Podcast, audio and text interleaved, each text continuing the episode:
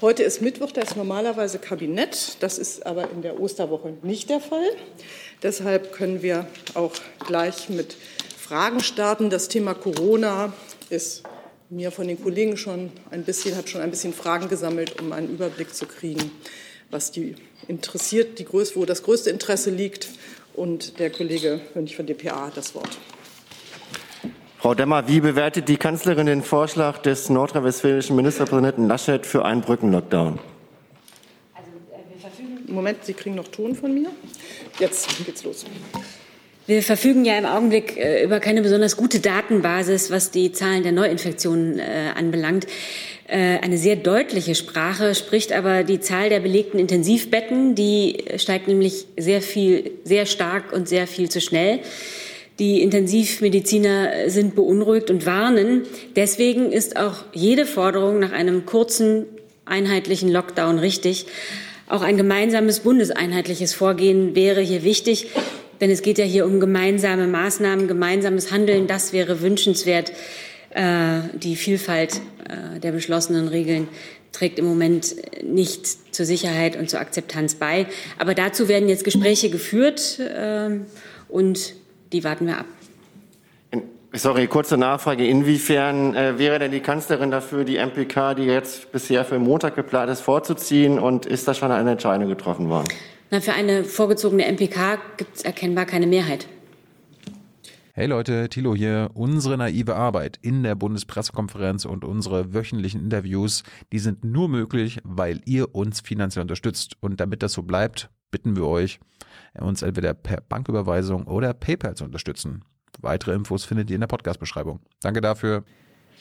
Äh, Herr Jung hat dazu das Wort. Herr Buchwald vom ZDF, ich sehe Ihre Frage jetzt als beantwortet. Der, hat mir, der guckt uns zu und hat äh, eine Frage geschrieben. Wenn das nicht der Fall ist, melden Sie sich bitte noch mal bei mir. Herr Jung hat das Wort. Frau Demmer, weiß die Bundesregierung, was ein Brückenlockdown sein soll? Ich glaube, ich möchte mich jetzt hier nicht über einzelne äh, Begrifflichkeiten unterhalten. Ich äh, kann die Gelegenheit aber gerne noch mal nutzen, ähm, vielleicht doch noch mal in, in, äh, ausführlicher darzulegen, in welcher Lage wir uns gerade befinden.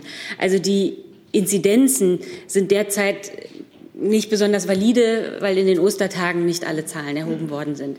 Aber der Gesundheitsminister hat gestern noch mal darauf hingewiesen, dass von einem Tag auf den anderen die Zahlen der Intensivbetten, die, der belegten Intensivbetten um fünf Prozent gestiegen ist binnen eines Tages.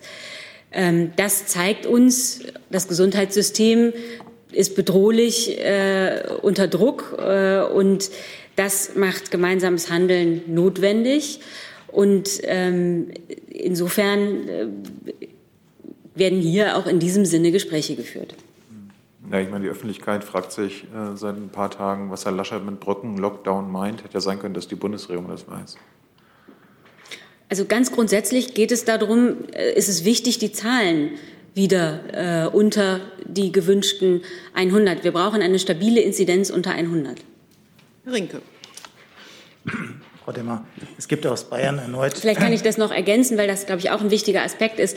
Also ein wichtiger Aspekt äh, zu mehr Freiheiten äh, und Öffnungen sind ja auch die Tests, aber auch die Tests, eine, eine Teststrategie fußt natürlich darauf, dass die Zahlen niedrig sind, weil nur dann es möglich ist, die Kontaktketten zu verfolgen. Also der, der Plus äh, von vermehrtem Testen bedeutet ja, dass wir schneller erkennen, wenn jemand auch möglicherweise symptomfrei äh, sich infiziert hat. Und das bringt aber ja nur wirklich was, wenn wir in der Lage sind, nachzuvollziehen, wen hat derjenige getroffen, um damit Kontaktketten auch zu unterbrechen. Insofern ist es eben auch vor dem Hintergrund, dass die Tests ein möglicher Ausweg äh, und mehr eine Grundlage für mehr Freiheiten sind. Äh, brauchen auch dafür brauchen wir niedrigere äh, Inzidenzen, also niedrigere Fallzahlen. Herr Rinke. Frau Demmer, nochmal nachgefragt zu einer bundeseinheitlichen Regelung der Notbremse, die jetzt äh, aus Bayern erneut gefordert wurde. Arbeitet die Bundesregierung oder das Kanzleramt daran, dass man eine bundeseinheitliche Auslegung der Notbremse erarbeitet und dann dem Ministerpräsidenten vorlegt? Also wie gesagt, es gibt ein Interesse äh, auch im Moment daran äh, nach bundeseinheitlichen Regeln. Dazu werden gerade Gespräche geführt. Äh, in der letzten MPK sind ja Notbremsen beschlossen worden. Genau, Entschuldigung, wenn ich nochmal nachfrage. Es ist beschlossen worden, aber es gibt ja Unzufriedenheit, dass die unterschiedlich ausgelegt werden. Also da ist die Unzufriedenheit der Bundesregierung groß. Also den Ländern steht ja, wie gesagt, auch derzeit schon das gesamte Instrumentarium der Pandemiebewältigung zur Verfügung. Und es ist ja auch zu beobachten, dass in vielen Ländern jetzt zusätzliche Maßnahmen umgesetzt werden. Ob und in welchem Umfang aber zusätzlich bundeseinheitliche Vorgaben notwendig sind, um die dritte Welle zu stoppen, das wird nun unter Berücksichtigung der aktuellen Infektionslage, wie schon gerade ausgeführt, geprüft. Und das ist Gegenstand aktueller Beratungen. Jetzt geht es weiter mit Herrn Reitschuster. Frau Demmer, Sie haben gerade gesagt, ich zitiere, wir verfügen im Moment über keine guten Datenbasis, was die Zahl der Neuinfektionen angeht. Und dann haben Sie weiter gesagt, ich zitiere, die Inzidenzen sind nicht besonders valide, weil in den Ostertagen nicht alle Daten erfasst worden sind. Jetzt meine Frage in dieser dramatischen äh, Lage, warum haben es die Behörden nicht auf die Reihe gebracht, dass sie auch über die Ostertage eine äh, systematische Erfassung sicherstellen? Danke. Ich glaube, dazu kann das BMG. Ja, also diese Frage haben wir hier schon öfter ähm, erörtert äh, zu verschiedenen Feiertagen, dass die Datenlage an diesen Tagen nicht so ist wie äh, unter der Woche. Das kann unterschiedliche Gründe haben. Zum einen wird über die Feiertage weniger getestet, es gehen einfach weniger Menschen zum Arzt. Viele Arztpraxen sind auch geschlossen. Zum anderen äh, kann es eben sein, dass nicht alle Gesundheitsämter an die Landesbehörden und die Landesbehörden an äh, das RKI übermitteln. Das ist im Gesetz so geregelt, dass die Übermittlung spätestens am folgenden Arbeitstag ähm, erfolgen sollte. Und ähm, in dieser besonderen Lage ähm, melden aber viele Gesundheitsämter auch am Wochenende und auch über die Feiertage.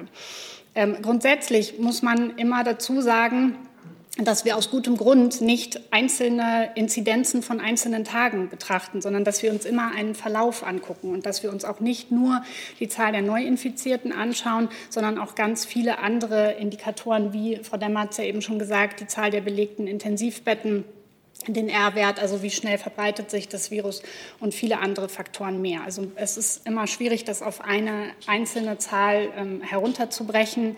Deswegen schauen wir uns auf, aus gutem Grund einen Verlauf an. Eine Nachfrage? Nachfrage, Frau Nauber, Sie haben selber gesagt, das kennt man schon von früheren Feiertagen. Warum ist es dann nicht gelungen, obwohl man das Problem schon kennt, dass man diesmal hier für valide äh, Daten sorgt? Naja, ich sage es nochmal, es ist einfach auch so, dass an Feiertagen und an Wochenenden weniger getestet wird, dass einfach weniger Menschen sich testen lassen. Und hinzu kommen noch einige andere Faktoren, ähm, dass wir die Gesundheitsämter umfassend unterstützen das dürfte mittlerweile bekannt sein. Äh, wir haben einen großen, groß angelegten Pakt für den öffentlichen Gesundheitsdienst aufgelegt, gemeinsam mit den Ländern. Also natürlich sind wir da dran.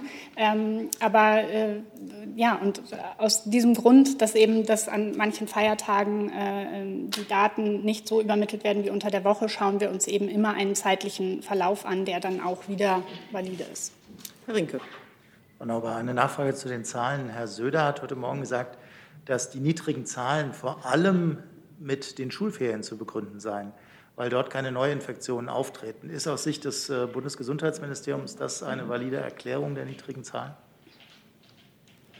Also da müsste ich jetzt ehrlich gesagt mit unseren Fachleuten, beziehungsweise müssten Sie vielleicht auch nochmal beim RKI äh, nachfragen, ob das dort mit reinspielen kann. Grundsätzlich ist es immer schwierig, sowas auf einen Faktor allein zurückzuführen. Da muss man immer verschiedene Aspekte betrachten. Ähm, das, das ist schwierig, das auf einen Faktor zurückzuführen. Wenn Sie da was haben, können Sie das vielleicht nachreichen? Ich kann gerne schauen, ob wir da was nachreichen können. Herr Jung, auch noch zum Thema Corona? Frau Demmer, Sie meinten, äh, Ziel ist eine Inzidenz unter 100. Eine stabile Inzidenz ist da äh, eine Nachvollziehbarkeit, eine Nachverfolgbarkeit der Infektion gewährleistet. Nein, wir haben ja hier äh, sehr äh, oft darüber gesprochen, ähm, dass hier der Richtwert 50 optimal ist, aber wir, wir bewegen uns hier ähm, immer wieder in, in Schritten auf mehr Freiheiten zu. Äh, und die äh, letzten Öffnungsschritte sind eben an eine stabile Inzidenz von 100 gebunden gewesen. Aber das Ziel der Kanzlerin war ja immer 35. Jetzt sagen Sie äh, wieder 50. Sind, ist die Bundesregierung der Meinung, dass man bei der Inzidenz von 50 die Kontakte nachverfolgen kann? Nein, das glaube ich, können Sie, vielen Dank für die Frage, aber ich glaube, das können Sie in den Protokollen äh, des vergangenen Frühjahrs äh, sehr gut nachlesen. Ähm, die Nachverfolgbarkeit beginnt sehr schwierig zu werden ab einer Inzidenz von 50. Optimal wäre, wenn man sie unter 35 bringt. Herr Jessen. Frau Neuber, ich muss doch noch einmal etwas äh, zur Frage der Belastbarkeit von Inzidenz ähm, erfragen. Inzidenz ist ja nichts anderes als der auf 100.000 heruntergerechnete absolute Wert von bekannten Neuinfektionen. Ähm, für die Erhebung oder für die Feststellung dieser absoluten Zahl der bekannten Neuinfektionen ist natürlich erheblich, äh, aus wie vielen Tests das resultiert. Wenn ich eine Inzidenz von 100 habe als Resultat von 100.000 Tests, ist das was anderes, als wenn ich eine Inzidenz von 100 habe bei 200.000 Tests. Wo spielt im Abwägungsprozess diese Relation die ja objektiv gegeben ist, eine Rolle und wie drückt sich das aus, da ja hier doch immer nur sozusagen die Inzidenz als einzelner Wert und Maßstab genommen wird. Also ich würde das erstmal grundsätzlich nicht bestätigen, dass hier nur ein Wert als Maßstab genommen wird. Die ganze Zeit. Das RKI betrachtet eine ganze Reihe von äh, Werten, von äh, Faktoren bei der Lageeinschätzung. Und äh, natürlich wird dabei auch die Zahl der Tests und auch diese Positivquote, also wie viele Tests ähm, sind positiv ausgefallen, berücksichtigt. Und die wird auch in den Lageberichten ja sehr transparent ausgewiesen. Es gibt ganz viele verschiedene Faktoren die in die Bewertung der Lage mit hineinspielen. Das ist nicht ein Faktor allein. Ja, und da, also das würde ich natürlich von meiner Seite aus auch bestätigen. Und das ist auch hier äh, von dieser Stelle aus oft genug gesagt worden. Ich habe jetzt heute zwar sehr häufig von den Inzidenzen gesprochen, aber selbstverständlich ist immer das Gesamtgeschehen entscheidend. Und zum Beispiel der zweite Wert, der ja jetzt schon äh, sehr aussagekräftig ist, ist, sind die, die belegten Intensivbetten zum Beispiel. Aber natürlich spielt der R-Wert eine Rolle. Also ich kann Frau Nauber da nur noch mal unterstützen. Ja, ähm, also in den RKI-Berichten, das, äh, das stimmt und das ist auch relativ detailliert ausgewiesen. Auch Sie geben ja auch äh, prozentual an äh, den Positivwert. Äh, allein, das hat sich auch heute wieder gezeigt, für das politische Handeln.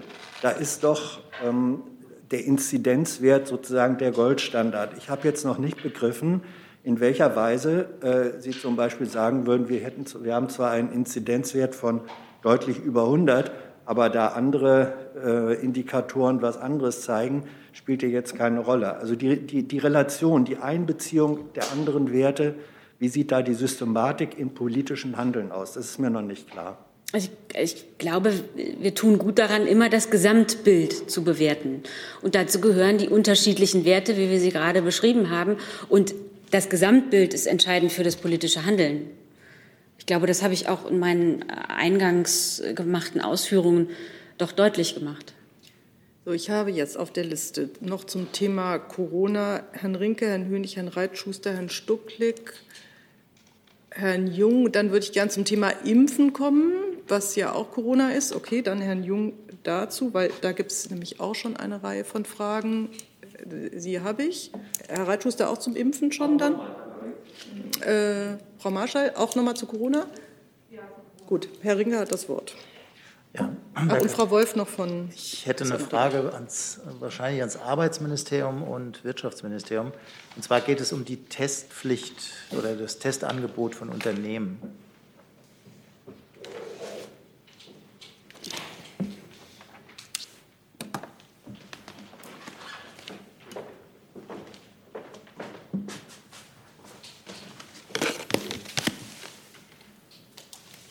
So, vielen ja. Dank für den fliegenden Wechsel. Herr Ehrentraut, ich hätte ganz gerne gewusst, nachdem es gestern sehr unterschiedliche Zahlen gab von der Stiftung und äh, von den Arbeitgebern über die ähm, Tests oder die Umsetzung der Selbstverpflichtung der Tests, die Mitarbeitern angeboten werden. Ähm, vielleicht können Sie uns sagen, was Sie für Zahlen haben. Bis wann soll die Beurteilung innerhalb der Bundesregierung abgeschlossen sein, ähm, damit man dann sagen kann, ob es eine Testpflicht geben muss oder nicht? Ja, danke für die Frage. Sie haben recht, es gibt sehr unterschiedliche Daten, einmal von der Wirtschaft, einmal von der Hans-Böckler-Stiftung. Deshalb ähm, hat die Bundesregierung ja ebenfalls mit einer eigenen Evaluierung der Selbstverpflichtung der Wirtschaft begonnen. Dieses, dieses Monitoring läuft derzeit und die Ergebnisse werden äh, rechtzeitig zur nächsten MPK äh, vorliegen. Zwischenergebnisse kann ich derzeit noch nicht mitteilen. Ähm, es ist klar, dass ähm, wir natürlich äh, erwarten, das hat auch der Minister wiederholt gesagt, dass die Wirtschaft ihre Selbstverpflichtung einhält. Und der Minister hat auch gesagt, dass, ähm, wenn diese Selbstverpflichtung nicht eingehalten wird, ähm, es auch zu regulatorischen Maßnahmen kommen kann. Ich weiß nicht, ob das Wirtschaftsministerium dazu noch was.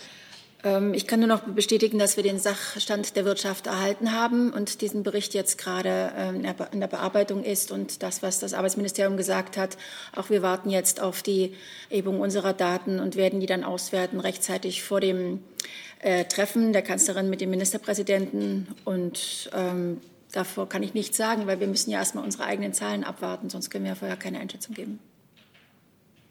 Herr Hönig? Frau Demmer, nur kurz eine Verständnisfrage. Sie haben vorhin gesagt, ähm, es gibt erkennbar für eine vorgezogene MPK keine Mehrheit. So, dann nochmal die Nachfrage. Ähm, also kann man das so interpretieren, dass die Kanzlerin dafür wäre, die MPK vorzuziehen? Also dazu haben wir uns ja in den vergangenen Tagen geäußert. Ähm, ist, äh, der Bund steht immer bereit äh, für Verhandlungen äh, mit den Ländern. Und wir sind da auch alle Bund und Länder getragen von dem gleichen Ziel, nämlich äh, die Pandemie in den Griff zu bekommen. Aber eine solche MPK muss gut vorbereitet sein. Und äh, es, führen, es werden ja derzeit Gespräche geführt, auch zur Vorbereitung äh, der MPK. Und dann, Sie haben ja die Lage vorhin als durchaus ernst beschrieben, auch unter Verweis auf die Entwicklung der Intensivbetten. Ähm, also inwiefern passen denn dann aus Sicht der Kanzlerin so Modellregionen wie jetzt das gesamte Saarland ins Bild? Äh, setzt das nicht ein falsches Signal bundesweit auf? Naja, also im, im Saarland äh, muss man sagen, liegt die jetzt hier schon auch besprochene Inzidenz unter 100. Und da hatte man beschlossen, dass Öffnungen möglich sind. Handlungsbedarf gibt es dann, sobald die Inzidenz wieder über 100 steigt. Und dann sollte eben auch die gemeinsam vereinbarte Notbremse wirken. Äh, ich nehme eine Frage von außen äh, dazwischen jetzt, äh, von Frau Wolf von der ähm, Rheinischen Post. Sie fragt, Sie, Frau Demmer, äh, Bundeskanzlerin Merkel sagte zur Bund-Länder-Abstimmung vor anderthalb Wochen bei Anne Will, sie werde nicht tatenlos 14 Tage, also Zitat, nicht tatenlos 14 Tage zusehen und es passiert nichts, Zitat Ende. Davon sind jetzt noch vier Tage übrig. Frage, wird die Kanzlerin also noch in dieser Woche re äh, reagieren? Und was ist mit der genannten 14-Tage-Frist? Also Herr Rinke hatte das ja eben schon gefragt. Also äh, grundsätzlich möchte ich noch mal sagen, die föderalen Strukturen in Deutschland haben sich ja auch gerade im Rahmen der Pandemiebekämpfung bewährt. Äh, alle staatlichen Ebenen in Deutschland, Bund und Länder sind getragen von dem gemeinsamen Ziel, in dieser sehr außergewöhnlichen und ja auch sehr schwierigen Situation gemeinsam die Pandemie zu bekämpfen. Ob und in welchem Umfang nun zusätzliche bundeseinheitliche Vorgaben notwendig sind, um die dritte Welle zu stoppen, ähm, das wird jetzt unter Berücksichtigung der aktuellen Infektionslage geprüft und ist Gegenstand laufender Beratungen. Gut, dann habe ich Herrn Reitschuster als Nächsten. Eine Frage noch an Frau Demmer und Frau Nauber. Zwar Nachfrage zu Herrn Jessen. Der erste Teil von seiner Frage wurde in meinen Augen nicht beantwortet. Da ging es um die Inzidenzzahl und um die Problematik, dass die ja von der Zahl der Testungen abhängt. Sie haben das ausführlich ausgeführt. Ich will es nicht noch mal wiederholen. Wenn Sie darauf vielleicht noch eingehen könnten, auf diesen ersten Teil der Frage von Herrn Jessen. Ich glaube, das haben wir wirklich ausführlich getan. Also ich wüsste nicht, was wir diesen sehr ausführlichen Ausführungen noch hinzufügen könnten. Sie haben nur geantwortet über die politische Bedeutung. Sie haben nicht auf die Problematik reagiert, dass bei 200.000 Tests eine andere Inzidenz rauskommt als bei 100.000 Tests. Warum wird die Inzidenz nicht in Relation gesetzt zur Zahl der Tests? So formuliere ich sie dann neu, die Frage. Also ich kann nur noch mal erneut äh, hier zu Protokoll geben, dass es immer um ein Gesamtbild geht. Und da äh, sind immer sehr viele Zahlen äh, uns zugänglich, also unterschiedlicher äh, Maßeinheiten, wenn man so will, der R-Wert, ähm, die Inzidenz, die Zahl der belegten Betten. Äh, Frau Nauber hat erklärt, warum die Inzidenz in diesen Tagen möglicherweise nicht so aussagekräftig ist, wie sie wäre, wenn wir nicht die Osterfeiertage gehabt hätten. Und darüber hinaus äh, wüsste ich nicht, was noch zu erklären wäre. Frau Marschall. Ähm, ich habe auch noch mal äh, zwei Fragen zur Testpflicht. Ähm, ich würde gerne Herrn Ehrentraut fragen, wie wird denn das genau evaluiert vom BMAS? Also wie viele Unternehmen fragen Sie da an oder fragen Sie Beschäftigte? Äh, und dann ähm, das BMWI, da wollte ich noch fragen, was soll denn morgen Thema auf dem Wirtschaftsgipfel mit 40 Verbänden sein? Also wird da auch über die Testpflicht geredet? Also zur Evaluation, das machen wir gemeinsam mit dem BMWI. Das wird eine Kombination aus Beschäftigtenbefragung und Unternehmensbefragung sein. Wie viele? Also ist das repräsentativ? Oder? Also, also kann ich in der Zeit noch nicht sagen, aber ich kann es eventuell nachreichen. Und zum Verbändetreffen äh, morgen die Videokonferenz, äh, da werden äh, 40 Wirtschaftsverbände teilnehmen, also über 40 mittlerweile sogar schon. Die Teilnehmerliste ist wirklich breit gefächert. Da sind der Handel dabei, Gastronomie ist dabei, BDI, ähm, aber auch äh, Selbstständiger, ähm, Logistik, Tourismus, Reise, also alle Branchen, die äh, von der Corona-Pandemie betroffen sind.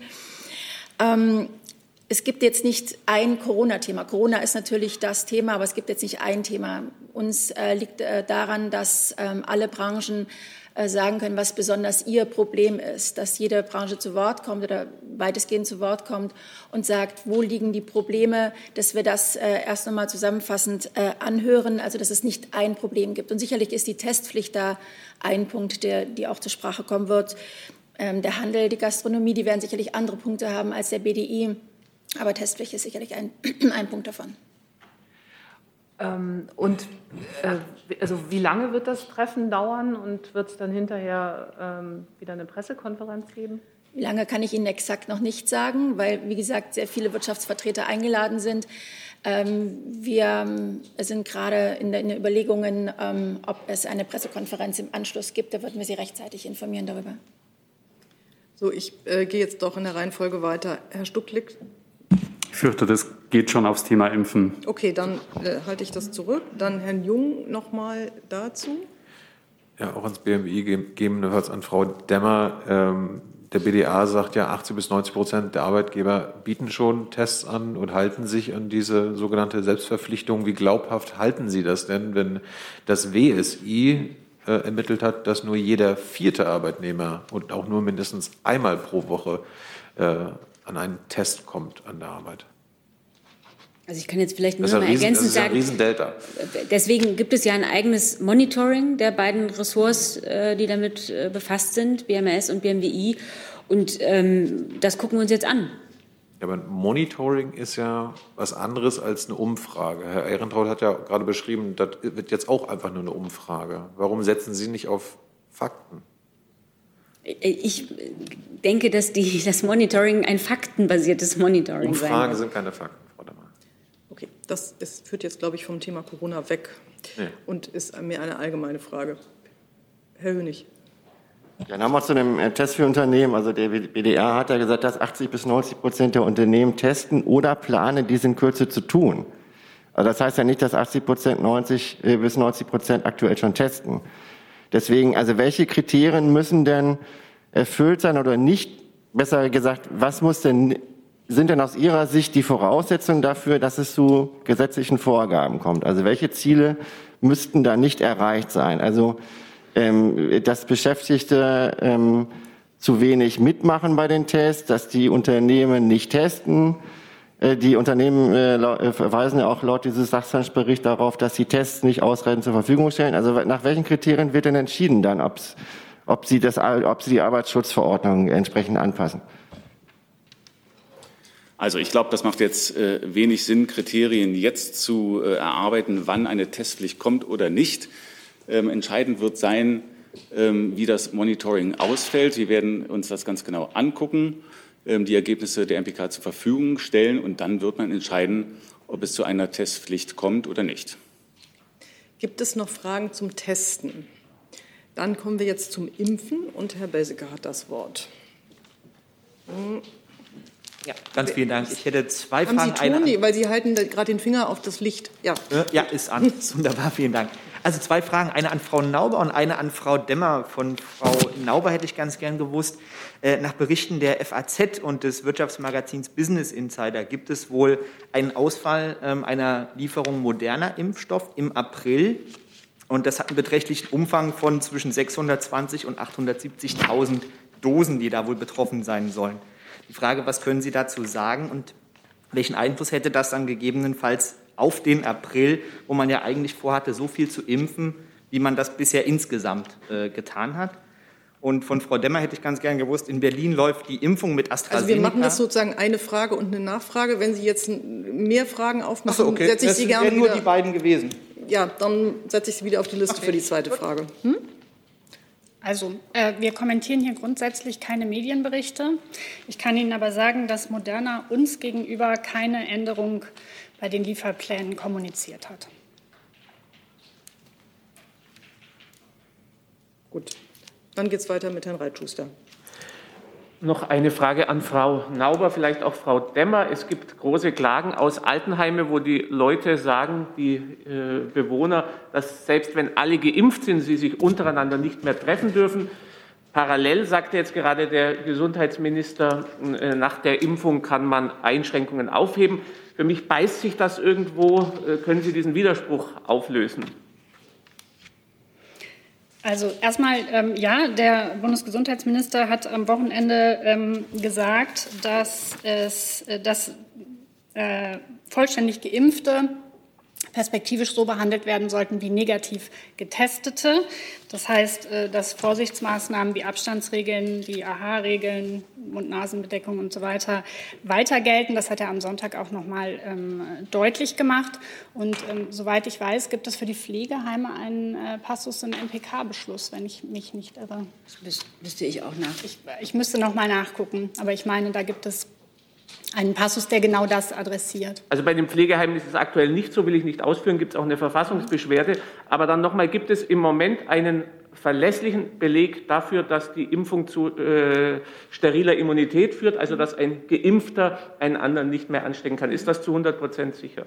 Also Grundlage ähm, für die Aussagen des Ministers am Wochenende äh, waren äh, neueste wissenschaftliche Erkenntnisse zu dem Thema durch das RKI. In einem Bericht, äh, den das RKI uns übermittelt hat, heißt es, nach gegenwärtigem Kenntnisstand ist das Risiko einer Virusübertragung durch Personen, die vollständig geimpft wurden, spätestens zum Zeitpunkt ab dem 15. Tag Nachgabe der zweiten Impfdosis geringer als bei Vorliegen eines negativen Antigen-Schnelltests bei symptomlosen infizierten Personen.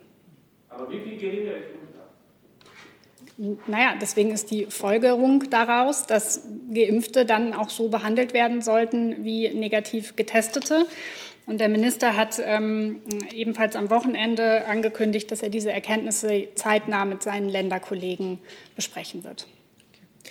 Ich nehme eine Frage von Frau Buschow von EPD, die fragt nämlich nach, den Prakt nach dem Praxis, äh, praktischen Umsetzung äh, dieser äh, Gleichstellung ähm, zur Freiheit für Geimpfte, ähm, und zwar an das Gesundheitsministerium und das Justizministerium. Ähm, kann ich schon mal starten mit der Frage? Kann ich schon mal starten mit der Frage? Okay. Ähm, ab wann sollen Geimpfte konkret mit Getesteten gleichgestellt werden? Sie fragt nach dem Zeitpunkt oder ist die Impfquote entscheidend? Und wie, soll es wie sollen Sie es praktisch nachweisen? Ist der digitale Impfausweis startklar? Also ich kann dazu nur den Minister vom Sonntag noch mal zitieren, der gesagt hat, wir werden diese Erkenntnisse nun zeitnah in Gesprächen mit den Ländern in die Praxis bringen. Und diesen Gesprächen kann ich nicht vorgreifen. Können Sie das?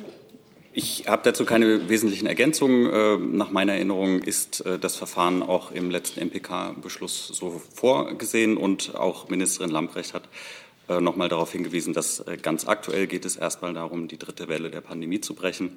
Und sie hat darauf hingewiesen, dass Tests dann ja bei kommenden Öffnungsschritten eine wichtige Rolle spielen sollten und da dann auch eine, die Möglichkeit einer Impfung zu berücksichtigen wäre.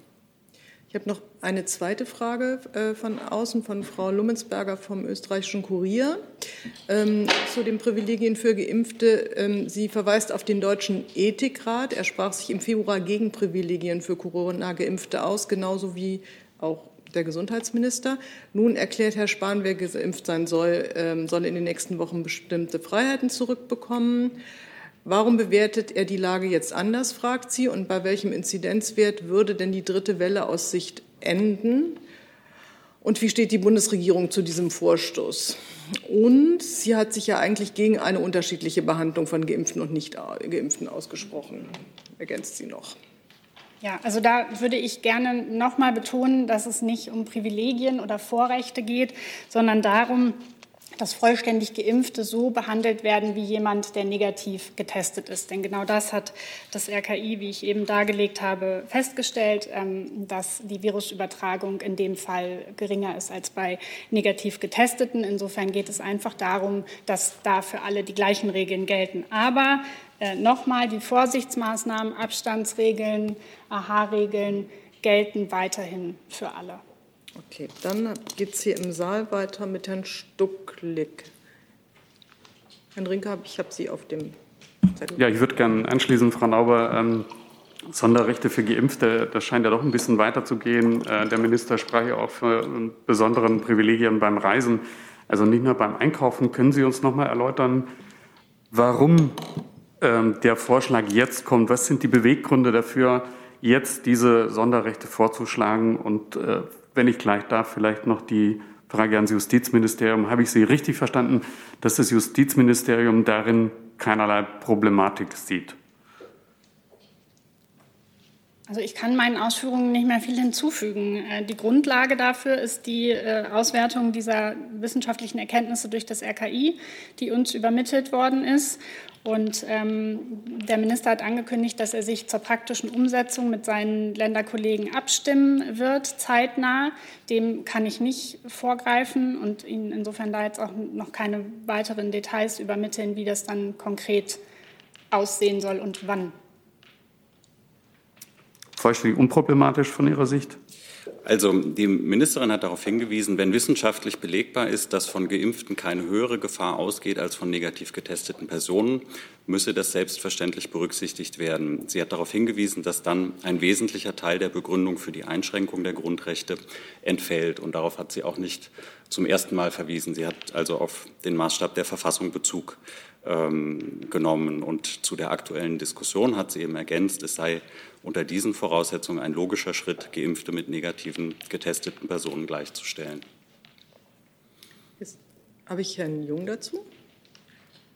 Frage zu den Impfungen äh, und in den Haus, äh, Hausarztpraxen.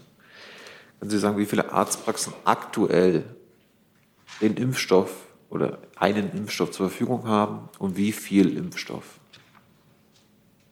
Ähm, also was ich Ihnen sagen kann, ist das, was der Minister hier am Donnerstag, glaube ich, vorgetragen hat, nämlich dass 35.000 Arztpraxen Impfstoff angefordert haben.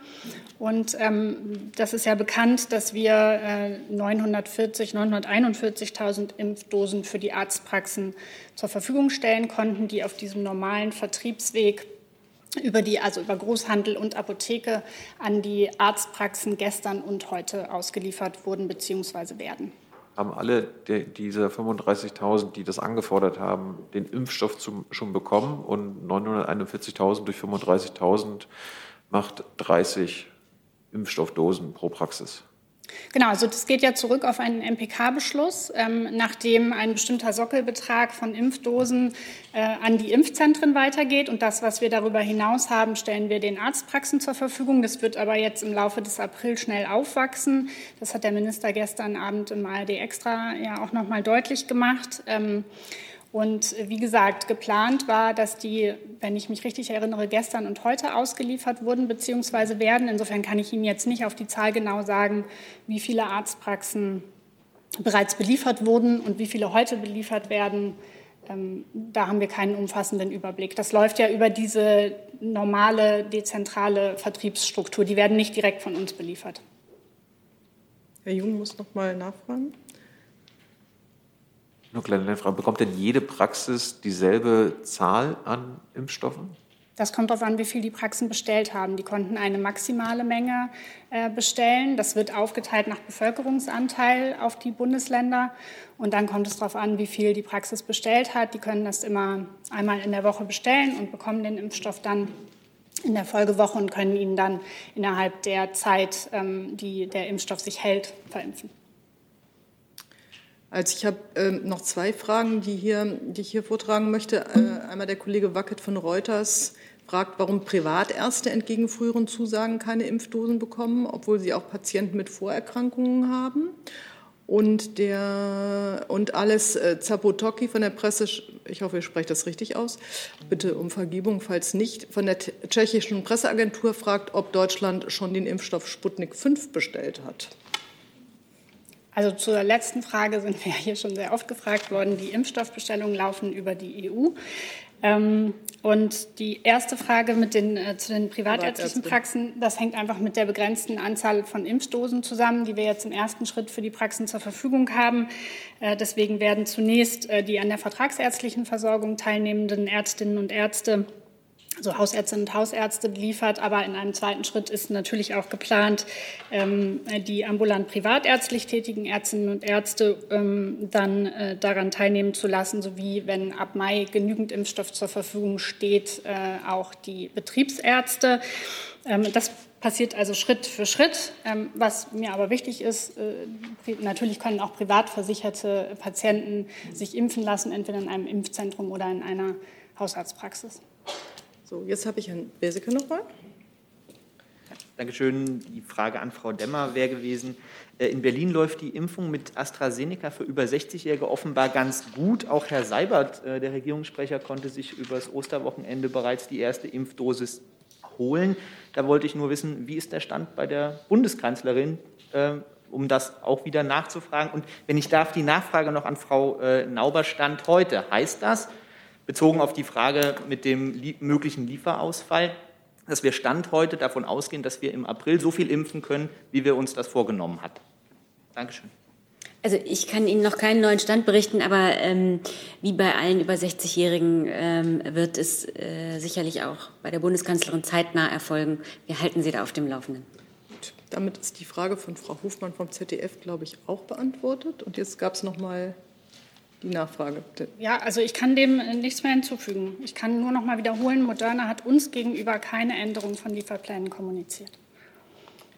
Gut, dann habe ich Herrn Rinke als Nächsten auf der Liste. Ja, ich muss noch mal zurückkommen auf das Thema ähm, Rechte von Geimpften. Eine Frage an Herrn Zimmermann, äh, weil mir noch nicht ganz klar ist, ähm, ab wann äh, das jetzt kommen kann. Also Sie sagten, dass aktuell es um die Bekämpfung der dritten Welle äh, der Pandemie geht, aber da wir Modellversuche haben, wo negativ Getestete schon bestimmte Rechte in Anspruch nehmen können, müsste man doch eigentlich nach der Logik der Argumentation sowohl Gesundheits- als auch Justizministerium so ab sofort auch die Vollgeimpften ähm, diese Rechte wahrnehmen lassen. Also wann, ab wann soll das gelten? Also äh, die Kollegin hat ja gerade ausgeführt, äh, in welcher Weise jetzt diese äh, neuen Erkenntnisse, die das RKI zusammengestellt hat, in das Verfahren einbezogen werden sollen. Dazu habe ich keine Ergänzung. Ganz abgesehen davon sind natürlich alle Beteiligten immer aufgerufen und tun das auch, Entwicklungen der Pandemie fortlaufend zu beobachten, neue Erkenntnisse bei ihrem Handeln zu berücksichtigen.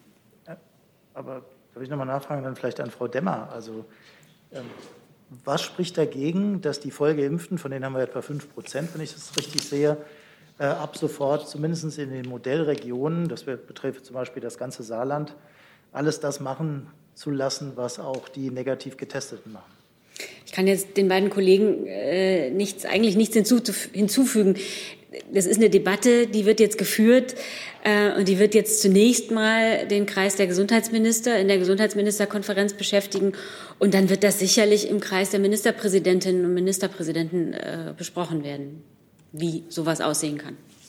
Der guten Ordnung halber schiebe ich jetzt noch mal die Nachfrage von Frau Lummensberger vom österreichischen Kurier hinterher. Sie fragt äh, noch oder bittet nochmal um die Beantwortung der Frage, wie steht Bundeskanzlerin Angela Merkel zu dem Vorstoß von Minister Spahn? Sie hat sich ja gegen eine unterschiedliche Behandlung von Geimpften und Nicht-Geimpften ausgesprochen, schreibt Frau Lummensberger mir. Also wie gesagt, das ist eine Debatte, die jetzt geführt wird und äh, das aber jetzt zunächst mal im Kreise der äh, Gesundheitsministerkonferenz. So, ich habe jetzt zum Thema Impfen noch Herrn Reitschuster, Herrn Jessen und ein oder zwei Fragen hier. Das muss ich noch mal genau gucken. Und dann würde ich das Thema beenden, weil wir haben noch ähm, Ukraine, Olympische Spiele und vielleicht auch noch ein anderes Thema auf der Liste. Dann hat Herr Reitschuster das Wort.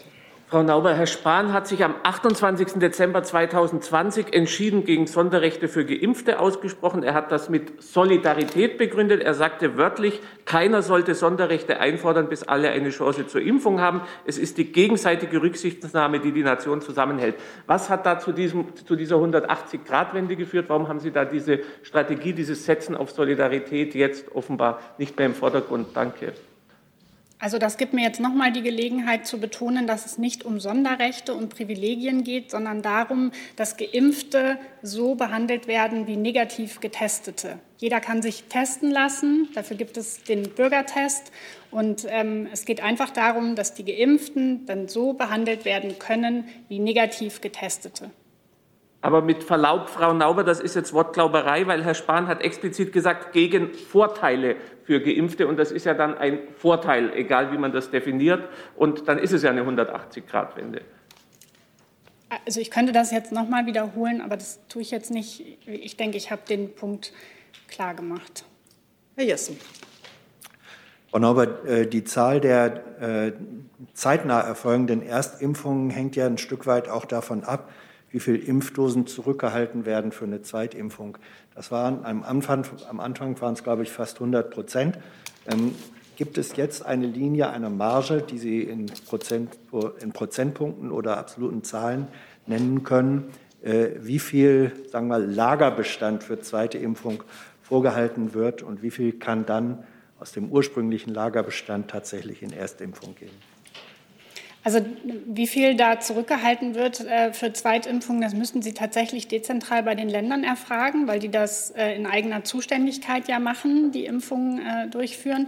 Ähm, der äh, Bundesgesundheitsminister hat seine Länderkollegen aber gebeten, im April möglichst wenig Impfstoff zurückzuhalten für Zweitimpfungen, ähm, sodass möglichst viele Erstimpfungen durchgeführt werden können. Aber wie das konkret dann umgesetzt wird in den Ländern, mussten Sie tatsächlich dort erfragen. Ähm, wäre es aber nicht schön, wenn man bei Ihnen auch zentral sozusagen erfahren könnte, und es wäre ja nicht schwierig, wenn die Länder das Ihnen angeben, wie hoch dieser Prozentsatz ist. Denn wenn 80 Prozent zurückgehalten werden, ist das eine geringere Erstimpfzahl, als wenn nur 40 Prozent zurückgehalten werden. Und vielleicht gäbe es ja auch die Möglichkeit, eine Verständigung zwischen Bund und Ländern, welchen Satz man mit, wie Sie sagten, möglichst niedrig äh, ansetzen sollte. Also da ist doch Föderalismus sozusagen, wenn er zusammen mit dem Bund äh, sich verständigt, ähm, wäre das doch hilfreich. Also äh, wie Sie vielleicht wissen, findet diese Verständigung äh, fortlaufend statt zwischen den Gesundheitsministerinnen und Gesundheitsministern der Länder und dem Bundesgesundheitsminister.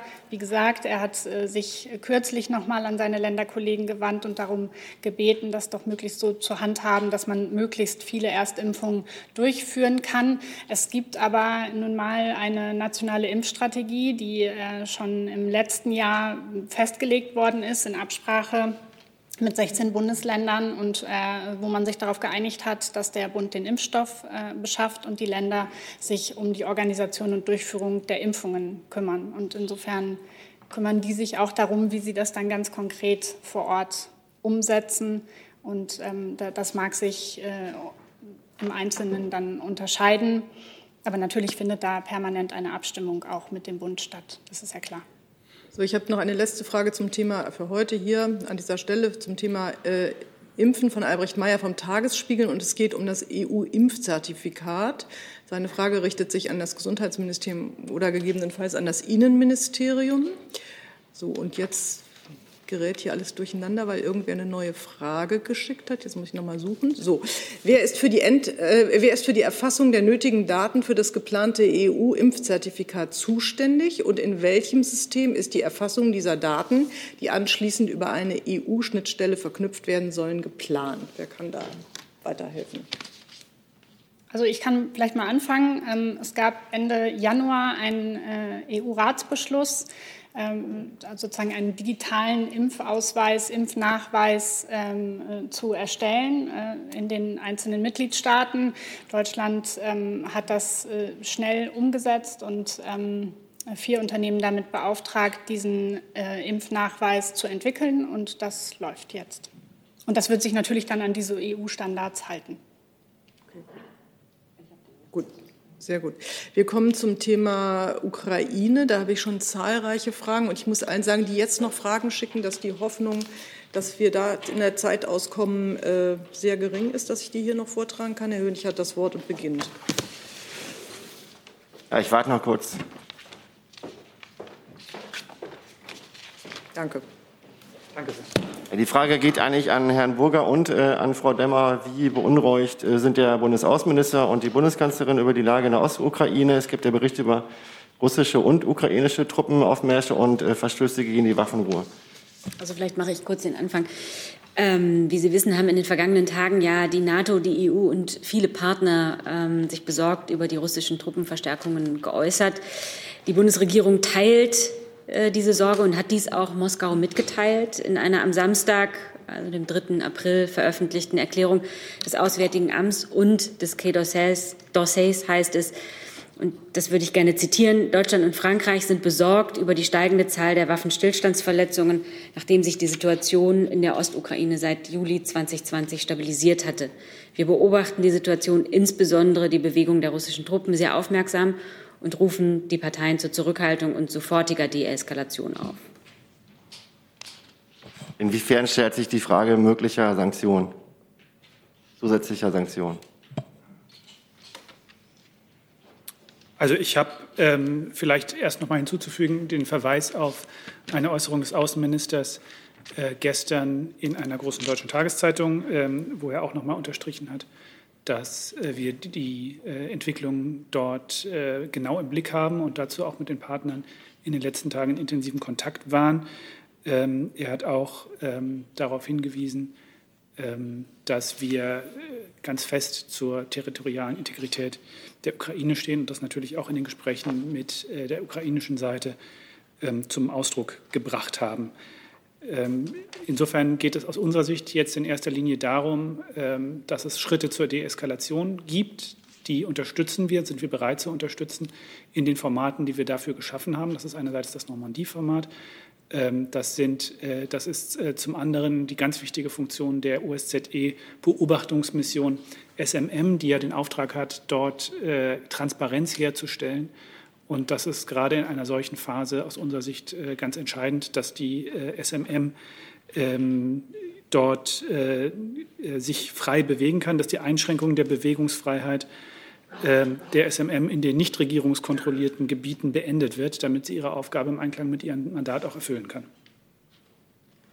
So, Herrn Monats signalisiere ich, der nicht hier im Saal ist, dass mir die Frage nach Sanktionen zu beantworten äh, beantwortet zu sein scheint. Da bitte noch mal melden, falls das, Sie das anders sehen. Und auch Herrn Esipov von der Deutschen Welle, das scheint mir auch beantwortet zu sein. Und Herr Rinke hat das Wort. Ja, ich äh, weiß nicht, ob an Frau Demmer oder Herrn Burger. Äh, der ukrainische Präsident hat gestern gesagt, dass die Spannungen überhaupt nur aufhören, wenn die Ukraine in die NATO aufgenommen wird. Deswegen hätte ich ganz gerne von Ihnen gewusst, ob Sie denn einen ukrainischen äh, NATO-Beitritt äh, befürworten würden. Äh, sind Verhandlungen darüber zumindest jetzt hilfreich oder nicht? Also Deutschland unterstützt ebenso wie die EU und die NATO-Partner die Souveränität und die territoriale Integrität der Ukraine. Das hat für die NATO ja zuletzt auch noch mal Generalsekretär Jens Stoltenberg in einem Telefonat mit Präsident Zelensky am Dienstag ausdrücklich unterstrichen. Für alle, also wie für alle NATO-Mitgliedstaaten, gilt auch für Deutschland, die Ukraine ist ein geschätzter und langjähriger Partner der NATO. Erst im vergangenen Jahr wurde äh, die Ukraine der Status des als Enhanced Opportunity Partner zuerkannt. Die, das markiert also eine besonders enge Partnerschaft. Und wie Sie wissen, verfolgt die NATO bei der Aufnahme neuer Mitglieder grundsätzlich eine Politik der offenen Tür. Äh, und die Ukraine hat das Recht der freien Wahl ihrer politischen Bedürfnisse. Allerdings stehen weitere Schritte hin zu einer Mitgliedschaft derzeit nicht an.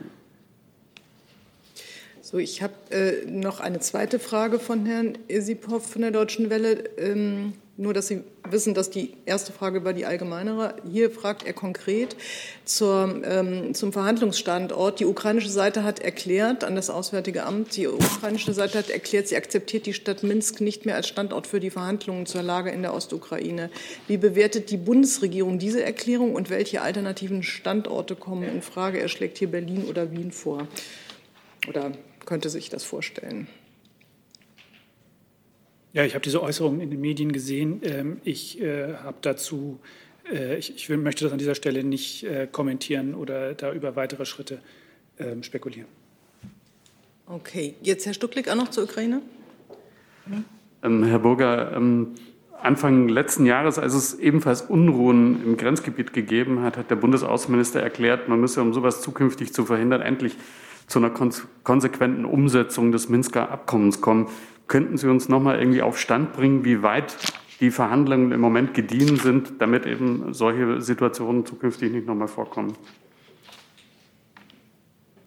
Ja, ähm, das ist ganz genau aus unserer Sicht äh, der Prozess, der dazu geschaffen wurde und der auch äh, der von beiden Seiten akzeptierte Prozess ist, um äh, zu einer äh, friedlichen Lösung der Lage in der Ostukraine zu kommen. Und zu diesem Zweck äh, finden auch weiterhin regelmäßig äh, Verhandlungen äh, statt. Auch der Außenminister hat dazu immer wieder mit seinem russischen Amtskollegen äh, telefoniert, um hier zu Fortschritten ähm, bei der Umsetzung zu kommen, gerade auch mit Bezug auf die Schlussfolgerungen des Normandie-Gipfels von Paris.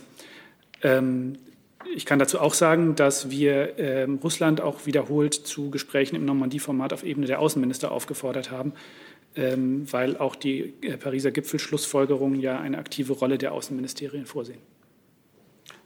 Zusatz darf ich umgekehrt schlussfolgern äh, aus der Lage an der ukrainisch-russischen Grenze, dass die Minsker äh, Gespräche keinen Fortschritt erbringen. Im Gegenteil. Ich glaube, wir alle äh, können aus der Lage dort fordern, dass die folgern, dass die Fortschritte bei der Umsetzung der Minsker Vereinbarung jedenfalls nicht so weit gediehen sind, dass wir damit zufrieden sein könnten. Ich habe noch die Frage von Herrn Monat, äh, der nach der Bundeskanzlerin fragt. Wird die Bundeskanzlerin die Initiative ergreifen und gemeinsam mit anderen westlichen Partnern wie den USA und Frankreich gegenüber Präsident Putin ihre Haltung deutlich machen? Also ich habe das ja eben schon gesagt, ähm, die ja, Bundesregierung hat ihre Haltung deutlich zum Ausdruck gebracht. Selbstverständlich gibt es, wie auch Herr Burger ja gerade gesagt hat, äh, Kontakte auf allen Ebenen zu dem Thema.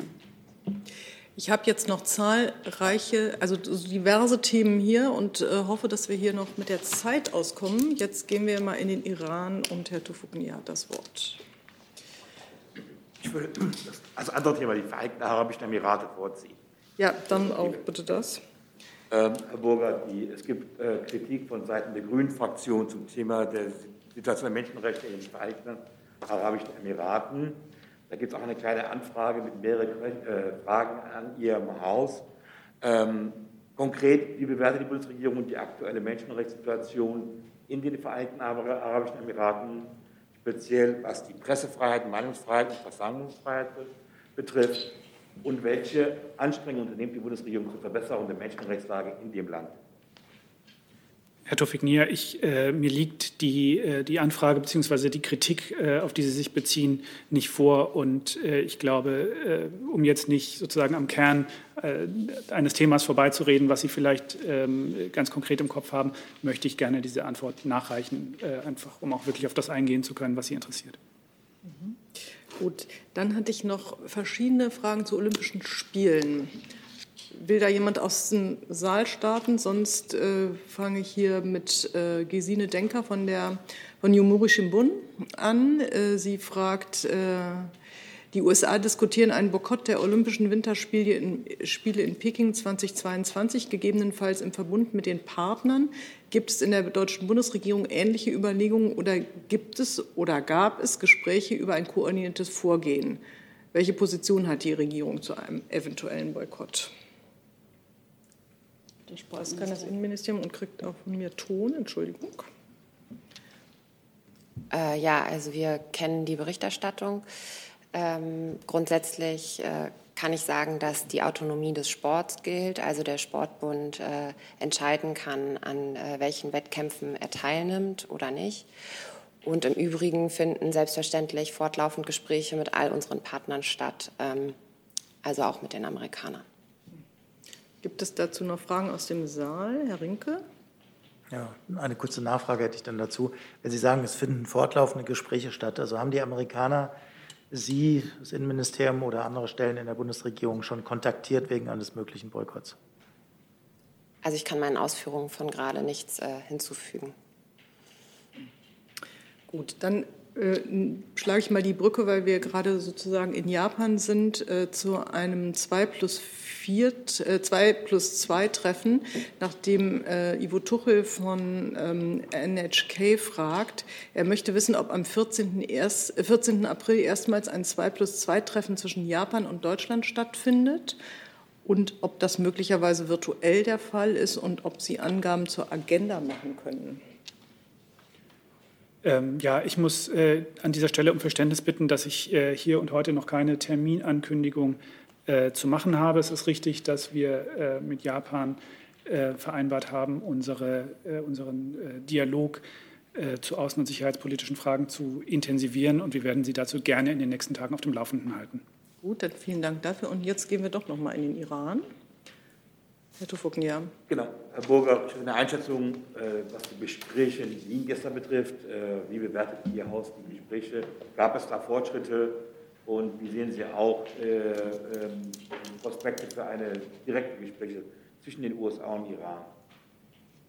Ja, Sie haben gesehen, dass die sogenannte Joint Commission der JCPOA-Teilnehmer am Karfreitag virtuell und gestern Nachmittag äh, dann auch noch einmal physisch in Wien getagt hat auf Ebene der, der politischen Direktoren bzw. Vize-Außenminister. Und dort haben sich alle JCPOA-Teilnehmer dazu bereit erklärt, eine vollständige Rückkehr der USA in die Vereinbarung zu unterstützen. Genau daran, darauf arbeiten wir jetzt in den konkreten Gesprächen hin, die seit gestern Abend ebenfalls in Wien auf Expertenebene fortgesetzt werden. Der Außenminister hat sich auch am Wochenende dazu geäußert und das sehr begrüßt. Er hat auch darauf hingewiesen, äh, dass ein wieder vollumfänglich respektiertes Abkommen ein Plus an Sicherheit wäre für die ganze Region und auch die beste Grundlage für Gespräche über andere wichtige Fragen der regionalen Stabilität.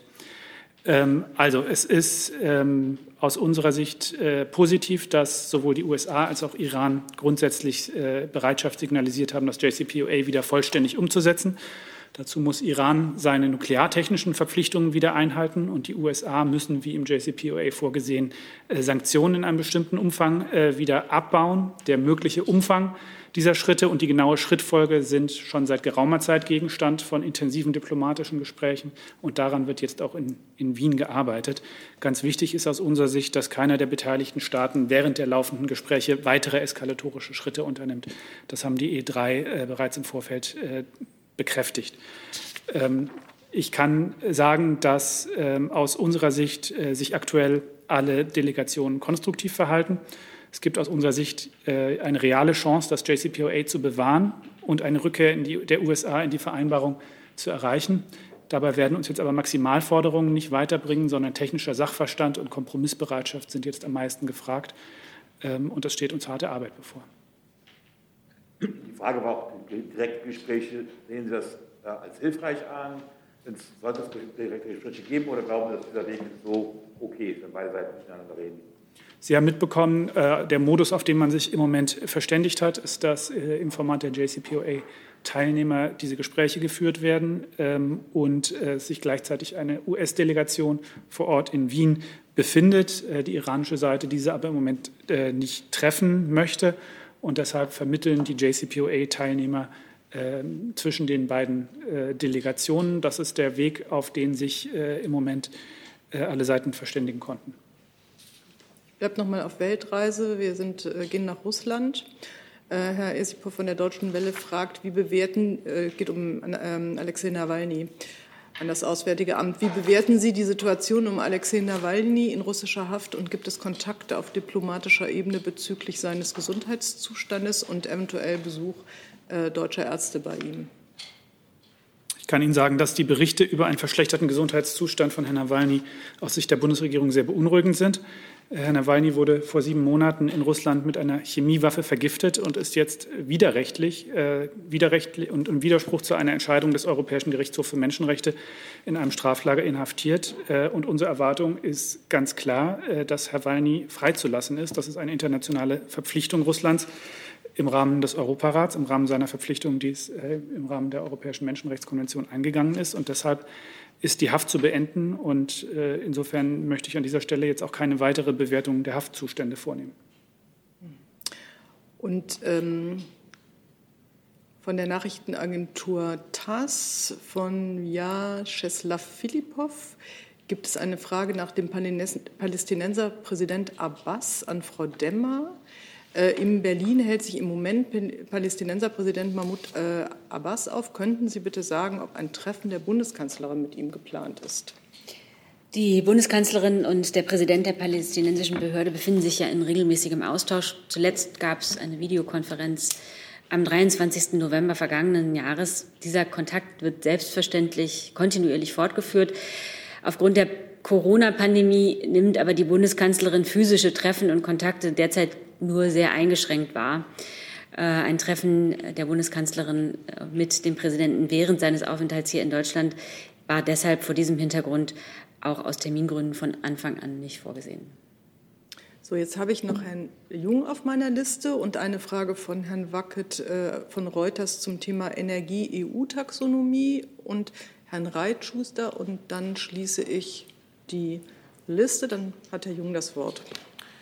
Frau Wick, Frau Daimann, mir geht es um die ähm, Rechtsextremisten-Demo am Samstag in Stuttgart, äh, wo ähm, trotz Maskenpflicht keine Masken getragen wurden, wo die Presse angegriffen wurde. Unter anderem wurde ein SWR-Reporter mit Schottersteinen äh, beschmissen. Und äh, ich würde gerne wissen, wie das Kanzleramt wieder mal die Eskalation dort bewertet, dass dort keine Masken getragen werden. Und Frau Wick war die Bundespolizei vor Ort und war sie in das äh, Konzept der Sicherheit dort mit eingebettet. Vielleicht macht Frau Wick mal den Anfang. Äh, die Daten zu der Bundespolizei müsste ich gegebenenfalls nachreichen. Das müssten Sie doch wissen, ob die Bundespolizei dort vor Ort die ist. Die beteiligt war. Wie ich schon gesagt habe, das muss ich nachreichen. Für die Bundesregierung ganz allgemein kann ich sagen, Sie kennen ja unsere Haltung dazu. Also Demonstrationen sind auch in Zeiten der Pandemie wichtig. Es ist wichtig, äh, in der Demokratie auch in solchen Zeiten auf diese Art und Weise seine Meinung zum Ausdruck bringen zu können. Trotzdem gelten natürlich auch dort die Regeln, äh, die wir uns alle in der Pandemie gegeben haben, um uns gegenseitig zu schützen. Und äh, insofern ist es nicht akzeptabel, wenn die AHA-Regeln äh, dort nicht eingehalten werden. Ich hatte auch explizit darauf hingewiesen, dass es Angriffe, nicht nur ein, sondern mehrere auf Pressevertreter gibt.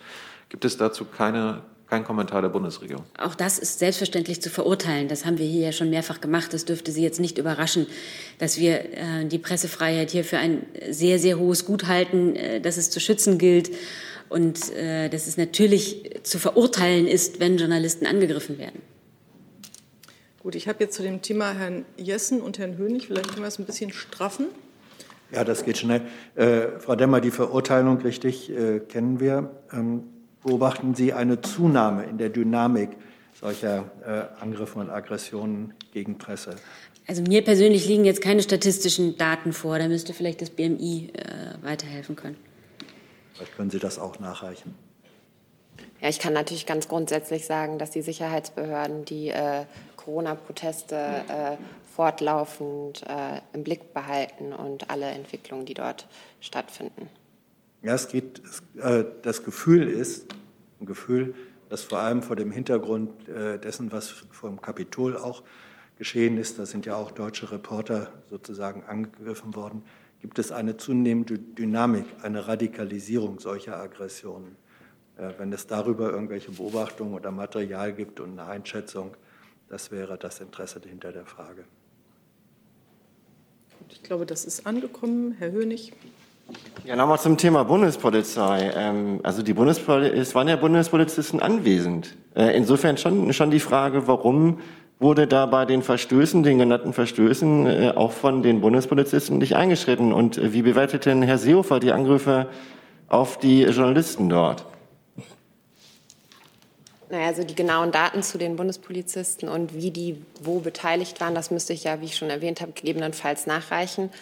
Und ansonsten äh, sind natürlich äh, jegliche Übergriffe auf Journalisten zu verurteilen. Und das verurteilt auch das Bundesinnenministerium und der Bundesinnenminister. Gut, also Nachreichungen nehmen wir gerne an alle. Die verteilen wir dann gerne. Herr Jung, jetzt auch nochmal. Ich gucke ein bisschen auf die Uhr, weil wir jetzt schon fortgeschritten sind mit der Zeit. Ich wollte mich nur beschweren, dass Frau Wick hier gegebenenfalls etwas nachreichen will. Dazu sind Sie verpflichtet, gerade wenn, Sie, wenn es um die Bundespolizei geht. Ja, die Unterhaltung haben wir schon mehrfach geführt. Wenn ich was nachreichen kann, dann reiche ich das auch nach. So, und jetzt hat Herr Reitschuster das Wort zu einem anderen Thema. Passt auch ja, verwandtes Thema. Und zwar äh, werden inzwischen bei YouTube Livestreams von Demonstrationen, Presseberichte, Live-Übertragungen gelöscht. Kanäle werden dafür gesperrt. Mein Kanal ist dafür gesperrt worden. Ich kann heute nicht berichten, meinen 224.000 Abonnenten. Wie sehen Sie solche Zensurmaßnahmen bei äh, Firmen mit quasi Monopolstellung? Wie sieht das die Bundesregierung? Also mir ist der Vorgang tatsächlich nicht bekannt, deswegen kann ich ihn jetzt nicht kommentieren. Sehen Sie generell. Also Sie wissen, Sie können sich vorstellen, Herr Reitschuster, dass wir natürlich Zensur verurteilen. Aber da mir jetzt also Näheres zu dem, was Sie gerade beschreiben, nicht bekannt ist, kann ich da gar nicht darauf reagieren. Da würde ich dann äh, auch gegebenenfalls nachreichen. Selbstverständlich. Danke. Selbstverständlich. Hey Leute, hier sind Thilo. Und Tyler. Jung und Naiv gibt es ja nur durch eure Unterstützung. Hier gibt es keine Werbung, außer für uns selbst. Das sagst du jetzt auch schon ein paar Jahre, ne? Ja. Aber man muss ja Aber mal wieder darauf halt, hinweisen. Ne? Stimmt halt. Ne? Und ihr könnt uns per Banküberweisung unterstützen oder PayPal. Und wie ihr das alles machen könnt, findet ihr in der Podcast-Beschreibung. Okay, und den Werbeblock, wer wie viel Leser hat, ist vielleicht auch nicht richtig an dieser Stelle. Das ist eine Relevanzfrage, weil wenn es jetzt fünf wären, dann wäre es unwichtig. Also Ja, aber hier sitzen ja sehr viele Kollegen, die sehr viele Leser und Zuschauer haben. Ja, die werden aber nicht so. geblockt. Ja, ja. Ähm, gut. Jetzt habe ich noch die Frage von Herrn Wackett von Reuters. Da geht es um Energie und Taxonomie. Und er fragt Finanzministerium, Umweltministerium oder Wirtschaftsministerium. Ich stelle das jetzt hier nur mal in den Raum. Wann ist hier äh, mit einer Position der Regierung zum EU-Vorschlag zur Taxonomie Atom, Gas zu rechnen und welches Ministerium ist federführend? Und dann fra fragt er nach diesen drei Ministerien. Aber ich vermute, dass wir da bei Wirtschaft ganz gut aufgehoben sind. Ähm, zur Taxonomie. Ähm, die Gespräche mit den Amtsträgern anderer Staaten sind ja wie immer vertraulich. Ähm, deshalb können wir da grundsätzlich keine Angaben machen.